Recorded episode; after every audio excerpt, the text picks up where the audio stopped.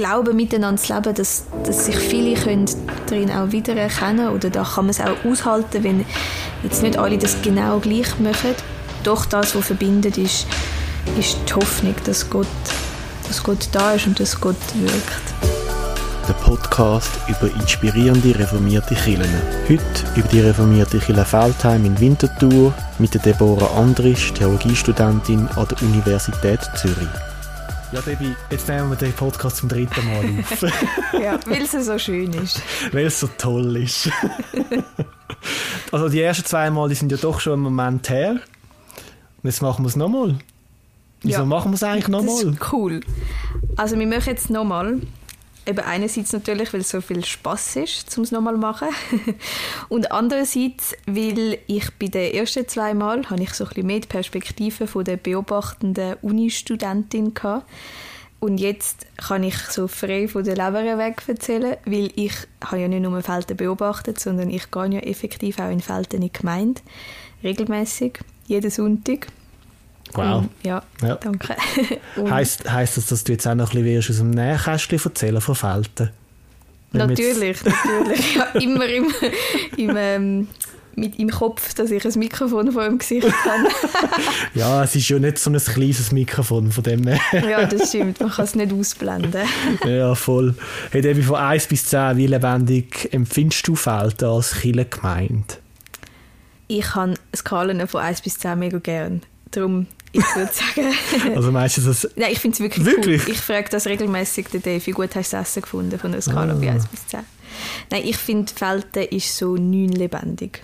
Neun lebendig? Neun lebendig, ja. Wow, das ist aber... Das ist schon hoch. Das ist mega Aber hoch, es ist ja. auch keine Szene. Ja, das muss immer demütig bleiben. so die eine Stufe Demütigkeit ja. hast du noch eingebaut. äh, also nein, natürlich habe ich da noch etwas freigelassen, weil es immer noch Luft nach oben braucht. Ja. Wir sind ja noch nicht im Himmel. Ist es nicht, das? Ja, es ist das.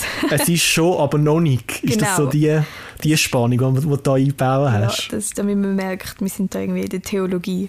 Ja.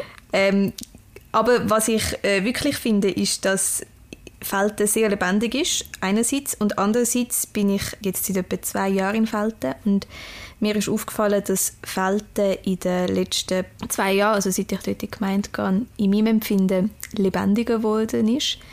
Äh, also nicht, dass es vorher nicht lebendig war, aber es sind neue äh, Angebote, neue Formen dazugekommen, die es für mich so richtig lebendig machen. Also der Trend ist aufwärts. Wow, so positive Konjunktur. Ja, genau. Und was sind so, was sind so Formate, die dazu beigetragen haben, dass du jetzt sagst, es ist wirklich eine steigende Tendenz bei uns im Feld? Da kommt, da läuft etwas, da muss man eigentlich kommen. also etwas, wo, ähm, wo ich mega cool finde, ist das Brückli. Das Brückli ist ein Gottesdienstgefäß für junge, junge Erwachsene und das ist in den letzten zwei Jahren entstanden. Einerseits, weil äh, es hat junge Erwachsene gehabt, nicht so viel, eine Handvoll. Und die sind ein wenig, auch eher jetzt neuer im Gottesdienst gewesen. Ein, zwei sind schon, haben schon Konf gemacht in Felten. Und wir haben gemerkt, dass wir Chile mega cool finden. Uns ist äh, unser Glaube sehr wichtig. Gleichzeitig sehnen wir uns aber auch nach einem etwas moderneren Gottesdienst. Die Felten hat sehr einen traditionellen Sonntagmorgen-Gottesdienst, der auch schön ist, aber äh, manchmal vielleicht ein modernere Musik. Und dann ist, ähm, wo wir uns die Überlegungen gemacht haben, ist auch noch ein neuer Pfarrer in die Gemeinde gekommen, ein eher junger Typ. Und dann sind wir doch recht schnell zweimal zusammengesessen und haben gemerkt, wir haben alle das Bedürfnis. Und wir sind jetzt so eine kleine Gruppe von Leuten, die das irgendwie stemmen können. Also probieren wir es doch einfach mal aus. Und seit dort findet das Brückli einmal im Monat statt. Wir sind meistens so zwischen 12 bis 20 Leute, das ist so ein bisschen wechselnd. Und im äh, Leitungsteam sind wir etwa sieben. Wir sind natürlich auch Teilnehmende. Und ähm, ja, es ist mega cool, wir essen zusammen. Dann gibt es einen kleinen Input und dann gibt es Diskussionsfragen, wo wir miteinander ins Gespräch kommen. Und das ist mega lässig. Das behalte ich mir immer frei in meiner Agenda, damit ich dann am Sonntag ins Brückli kann. Und wieso der Name Brückli?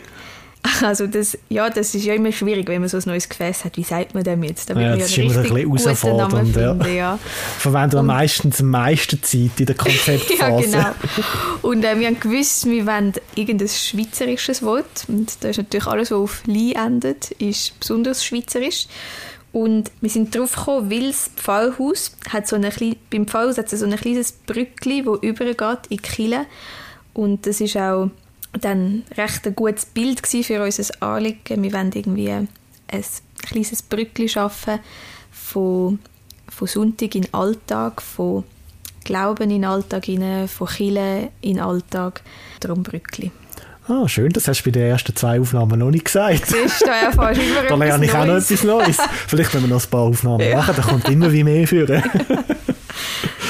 cool. Und wie werdet ihr so in der Nachbarschaft wahrgenommen, wenn ihr sagt, Brückli ein Alltag, das geht doch auch das Brückli in die Nachbarschaft rein? Ja, also wie? natürlich fragen die Leute, die irgendwie dann hören, dass es ein Brückli gibt, fragen immer, hey, wieso Brückli? Das ist sehr ein, ein guter Gesprächsstart, ein gutes Brückli in ein Gespräch rein. Wir werden vor allem von, von den Leuten aus der Kirchengemeinde eigentlich wahrgenommen, die dann irgendwie von dem Angebot hören. Und es hat auch immer wieder junge Leute, die kommen, die irgendwie von Freunden davon gehört haben.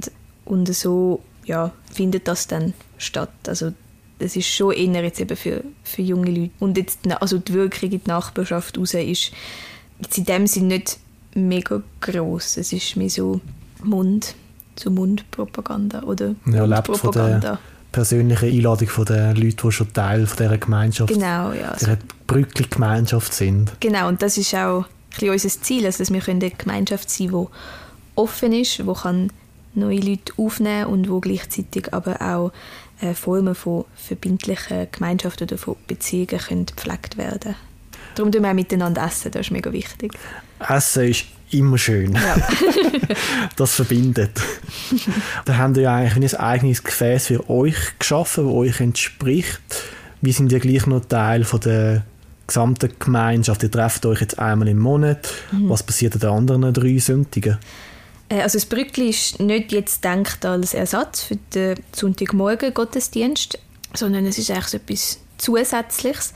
Es gibt verschiedene Arten, wie man versuchen, die Brückli-Gemeinschaft eigentlich in die Gemeinde, in die Sonntagmorgengemeinde anzubinden. Etwas findet jetzt gerade nächste Woche statt.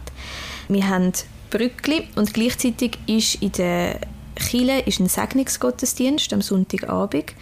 Bei dem Segnungsgottesdienst also der ist natürlich auch öffentlich. Dort kommt die Kirchengemeinde zusammen und wir singen gemeinsam diese Lieder und man kann sich segnen lassen. Das wird von einer, von einer, von einer kleinen Gruppe von Freiwilligen und von einer Pfarrperson organisiert. Und weil das jetzt zeitlich gerade gleich ist mit dem Brückli, haben wir gesagt, wir als Brückli miteinander zusammen zu Nacht essen und gehen nachher aber über und nehmen auch am Segnungsgottesdienst teil.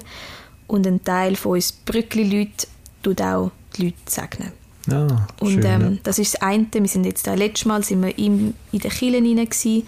Es ist auch schon jemand von, von der Kirchengemeinde Input machen so gibt es einerseits Anbindungen an die, an die Kirchengemeinde oder an die Sonntagmorgengemeinde und andererseits ist es auch das Anliegen einmal von einem Teil von den Leuten, die jetzt im Brückli sind, dass wir auch am Sonntagmorgen in den Gottesdienst gehen. Also ich bin zum Beispiel jemand davon. Wir gehen ähm, ja, auch am Sonntagmorgen. So ganz früh am Sonntagmorgen, so ja, also sie haben jetzt ganz traditionell Jahr, genau, Glocke läutet. Und wir gehen. Aber die anderen stehen auf. ja. Aber sie haben jetzt, äh, Gott sei Dank, den, äh, Gottes, den Sonntagmorgen Gottesdienst von halb zehn auf zehn oh, gesetzt. Halleluja. und weil es ja ein Quartierkillen ist und ich so nah wohne, kann ich fast vom Bett rausrugeln und in den Gottesdienst am Morgen. ja, das tönt vorteilhaft. das ist sehr vorteilhaft. Und äh, ja, auf jeden Fall, wir gehen in den Sonntagmorgen Gottesdienst und ich finde es recht cool, äh, die Gottesdienstgemeinde, Sonntagmorgen Gottesdienstgemeinde ist altersmäßig durchmischt, kann man doch sagen. Also es gibt natürlich schon einen größeren Teil, der jetzt eher schon ein bisschen älter ist. Es gibt aber auch so eine Gruppe von Familien, die kommen, von jungen Familien. Es gibt auch ähm, ein Kindertreff, das während dem Gottesdienst stattfindet.